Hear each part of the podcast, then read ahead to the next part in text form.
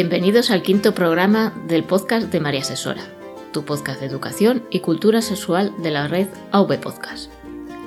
Como siempre, yo soy María José, la persona que está detrás de la web mariasexora.com, y hoy vamos a hablar y definir qué es el consentimiento sexual y qué no es el consentimiento sexual.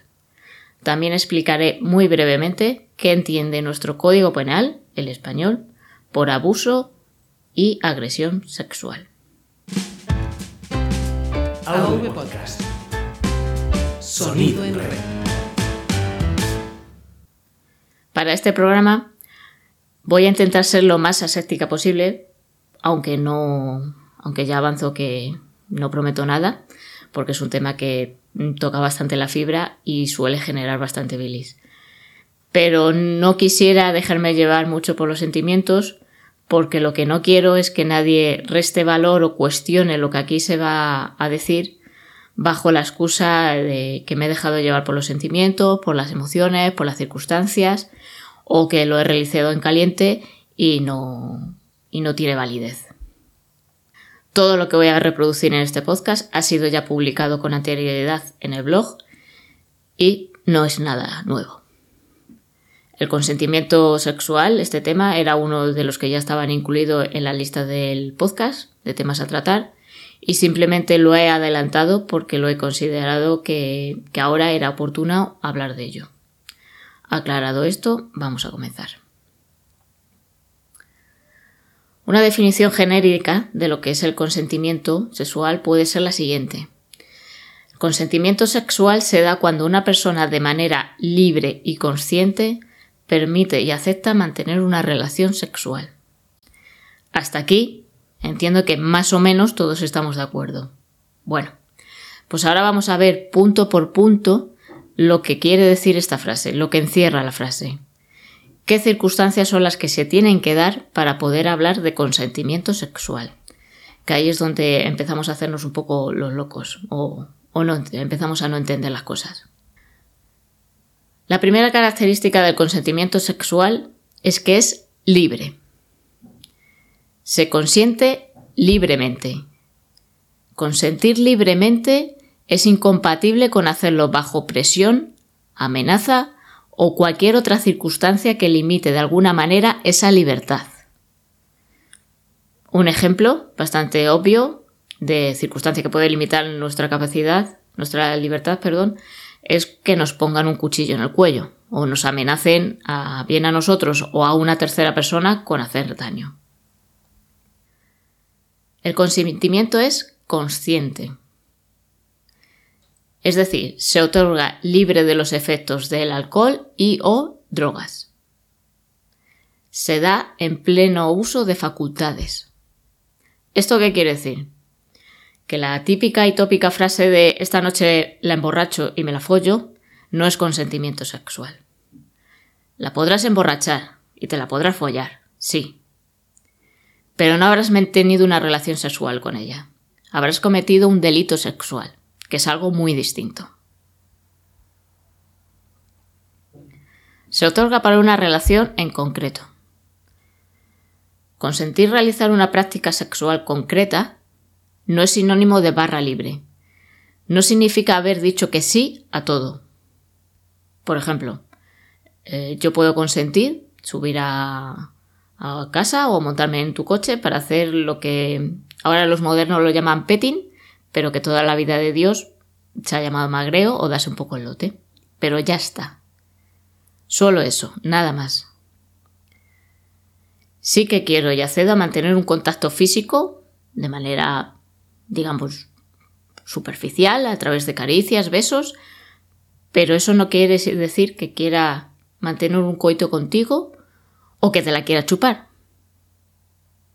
O puedo acceder contigo a ir a un baño para chupártela, pero eso no significa que quiera que me la metas por todos los orificios de mi cuerpo.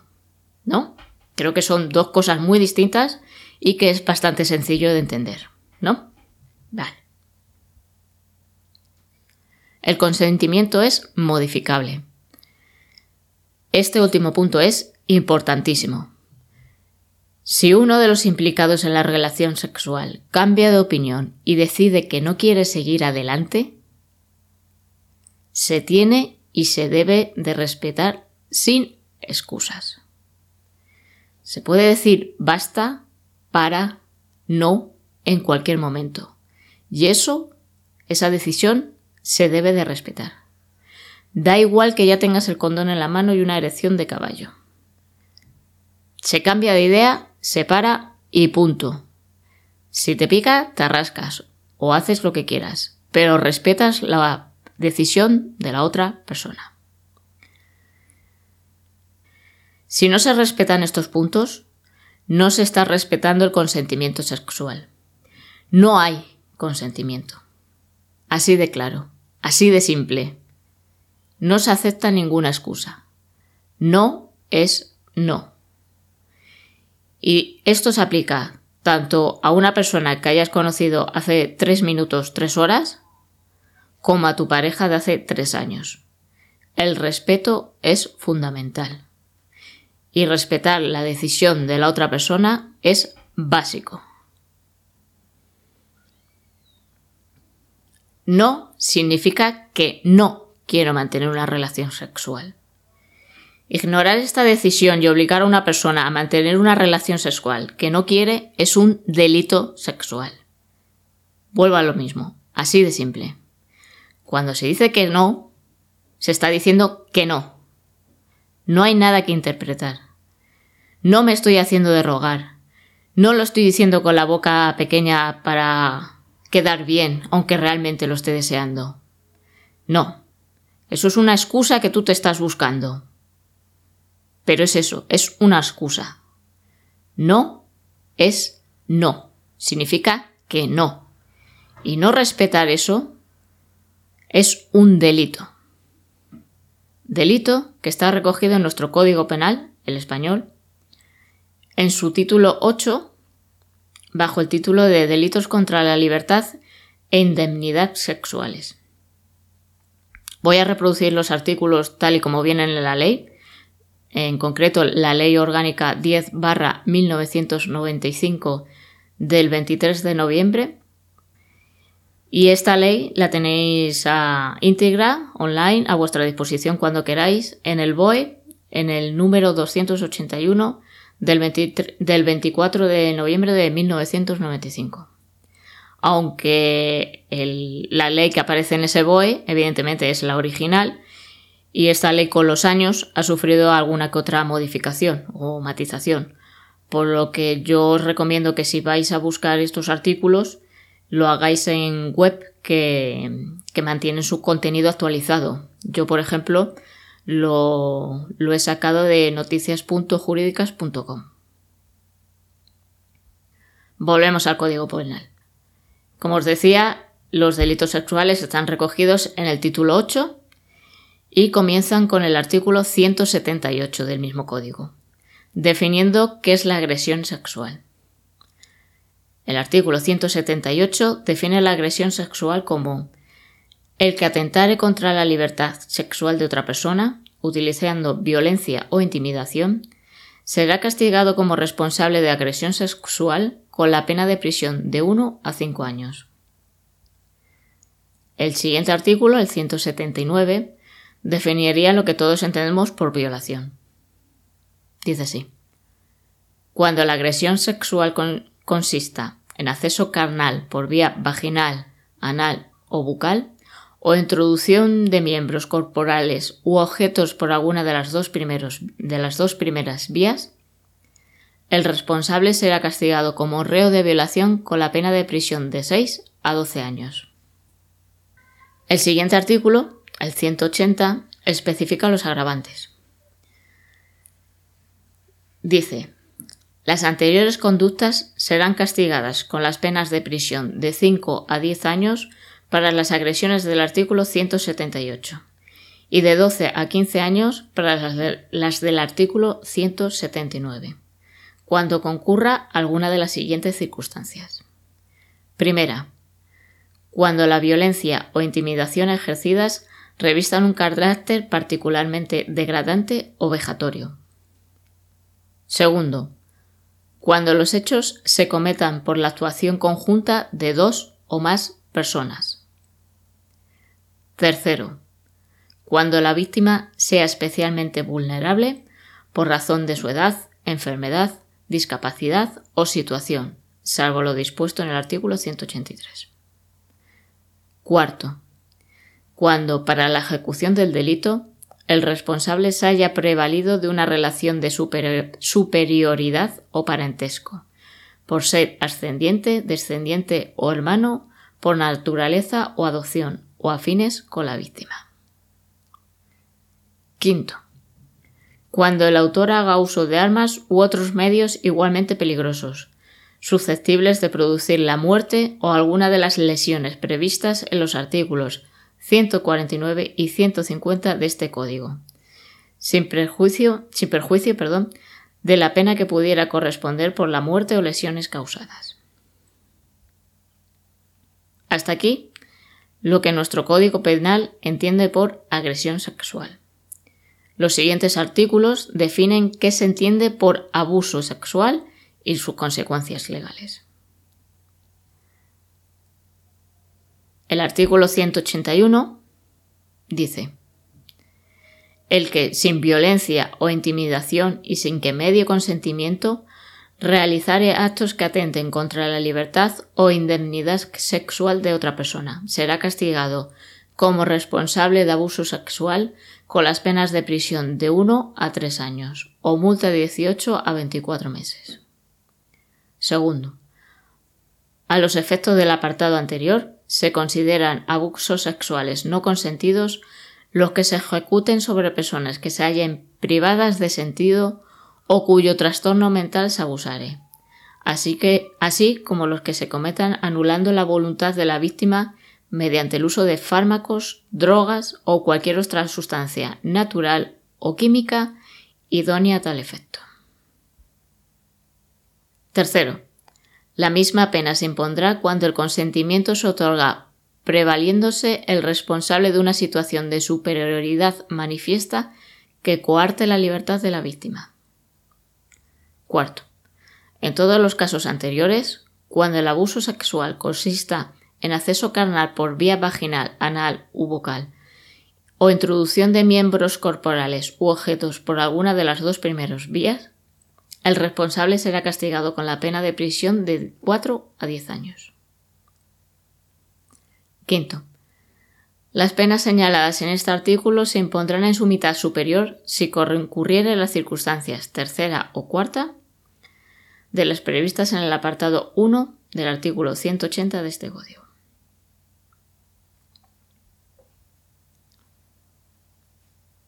Como dije en su momento, cuando ya hablé de este tema, yo de leyes no, entiendo mucho, no comparto ese supuesto de educación basado en la memorización de, fechas y, artículos y por eso pues entiendo que nunca me ha, me ha traído el derecho.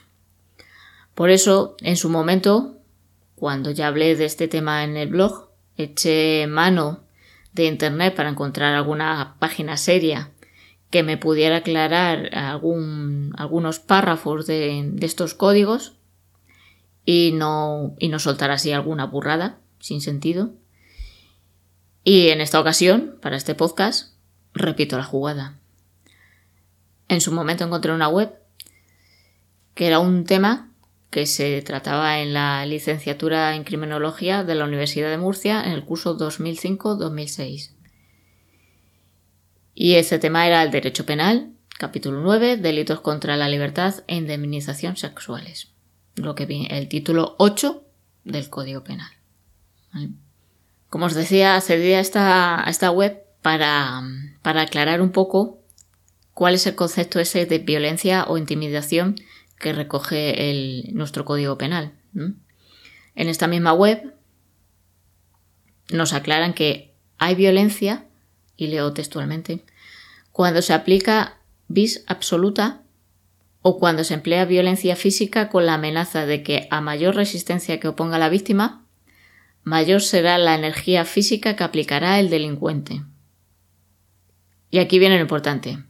No es necesario, por tanto, una resistencia continuada del sujeto pasivo que puede, para evitar malos mayores, consentir, ese consentir va entre comillas, en la agresión sexual apenas comiencen los actos violentos. Es decir, y esto ya es cosecha mía, lo que se admite como delito es la falta de consentimiento, no la resistencia que oponga a la víctima. No hay que demostrar resistencia.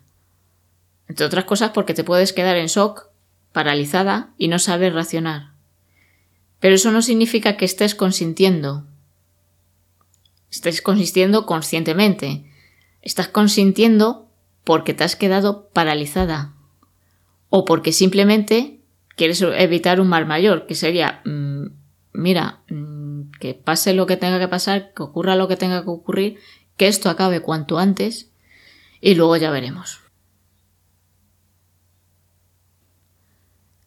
Esta misma web nos aclara que el concepto de, intimidación consistiría en cualquier forma de amenaza o amedrentamiento, lo que se conoce como vis psíquica.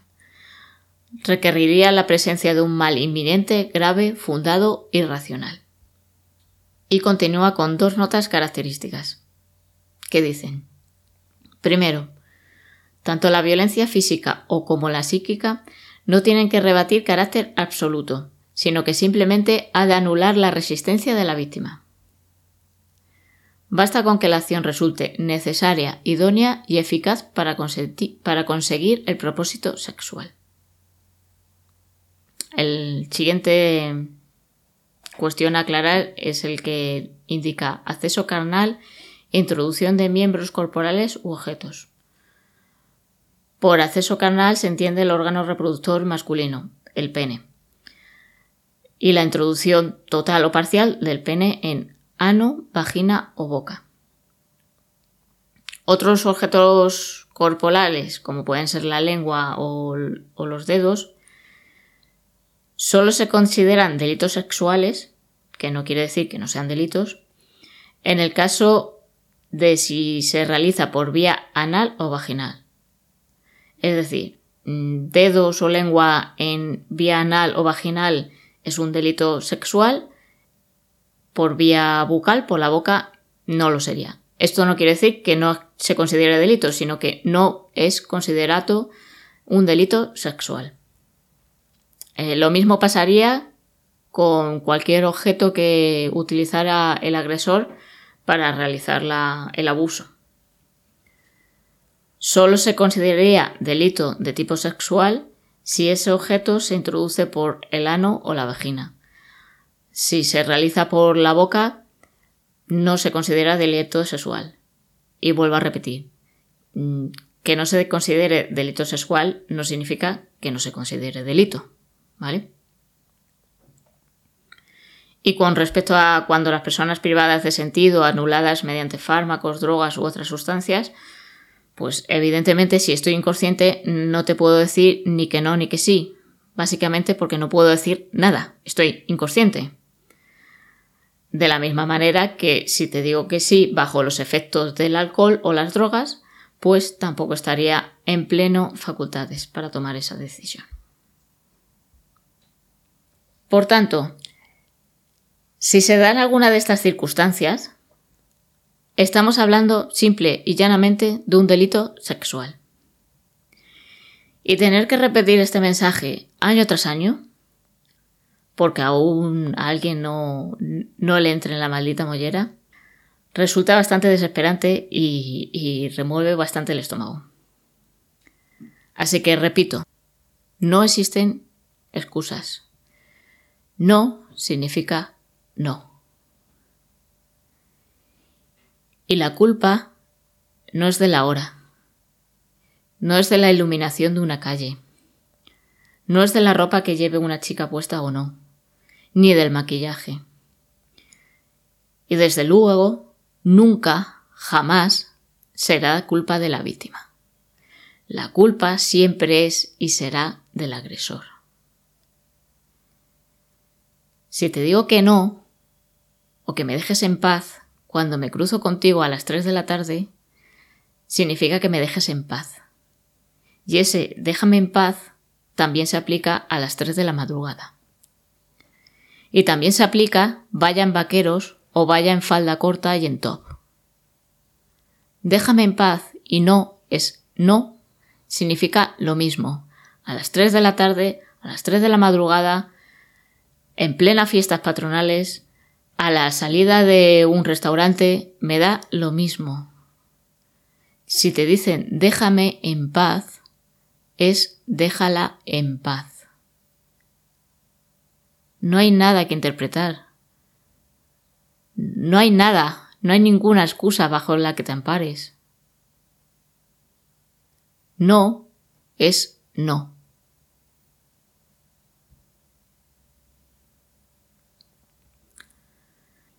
Por último, por si aún hay alguien al que todavía no le ha quedado claro lo que implica o el consentimiento, dejaré en las notas del programa un vídeo de YouTube bastante conocido que explica perfectamente lo que significa el consentimiento comparándolo con tomar una taza de, té. Si aún no lo habéis visto, os animo a que lo hagáis, ya lleva un par de años ese vídeo y, es muy ilustrativo. Pero por si acaso no, no tenéis ganas de verlo, eh, os pongo el audio para que por lo menos lo escuchéis ahora. Si no puedes entender acerca del concepto de consentimiento como definición clara sobre qué es, imagínate que en vez de tener sexo con alguien, le preparas una taza de té. Le dices, oye, ¿te gustaría una taza de té? Y responde, oh por Dios, claro, me encantaría una taza de té, gracias. Entonces así sabes que quieren una taza de té. Pero si tú dices, oye, ¿te gustaría una taza de té? Y responden, mm, no sé, no estoy seguro. Entonces tú puedes preparar una taza de té, o no. Pero si lo preparas, sabes que podrían tomarlo o no tomarlo. Y si no lo toman, y ojo, esta es la parte importante, no hagas que se tomen el té. Solo por el hecho que lo preparaste no significa que se lo tienen que tomar. Y si responden, no, gracias, entonces no hagas té. Punto. No hagas que se tomen el té, no te pongas de mal genio porque no quieren té, simplemente no quieren té. ¿Ok? Pueden decir, sí, por favor, es muy amable de tu parte. Y cuando tú llegas con el té, ya no lo quieren. Es un poco irritante, porque te esforzaste un poco en hacer el té, pero igual nadie está obligado a tomarse ningún té. Él quería té, ahora no lo quiere. Algunas personas cambian de opinión. Mientras tú vas, hierves el agua, agregas el té y la leche. Y está bien que las personas cambien de opinión. Y no, no te dan ningún derecho para que los induzcas a que tomen té.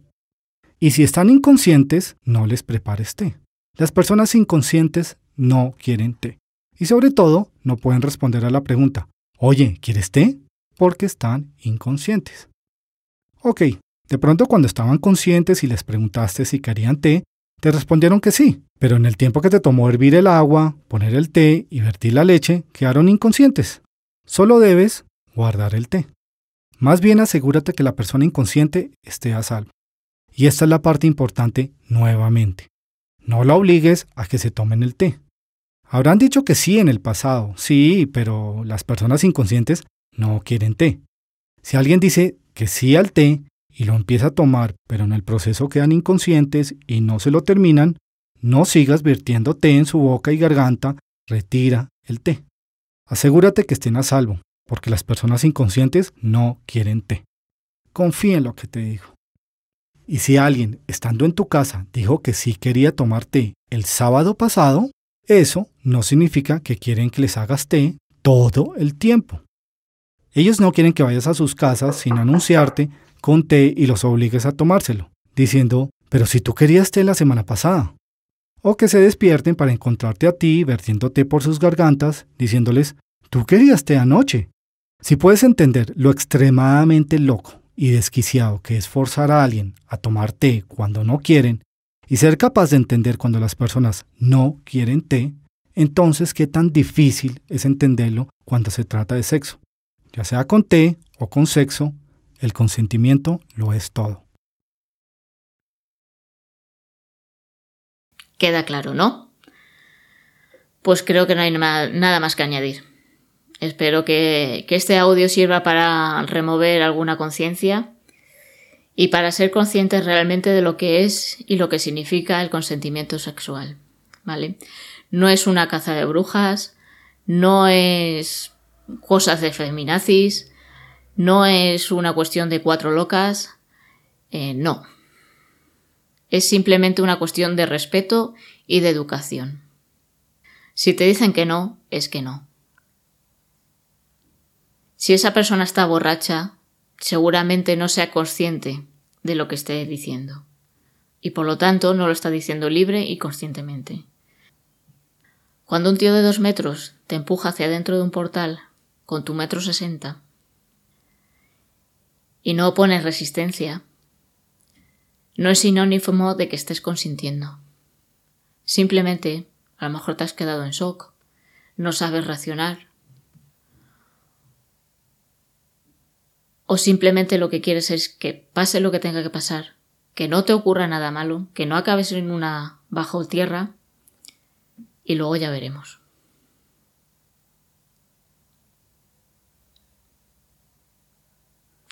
Antes de finalizar, os dejo los métodos de contacto. Podéis encontrarme en Twitter como arroba mariasexora. Buscando María en San Google, también deberíais encontrarme en Facebook y en Instagram. Y como siempre, el formulario de la web de mariasesora.com también está a vuestra disposición. Por último, recordar que estos audios están disponibles gracias al hosting de Neodigit, que es donde AV Podcast almacena todos sus programas. Ya sé que el tema de este programa no era de lo más agradable de tratar, pero bueno, nos escuchamos el mes que viene. Besicos.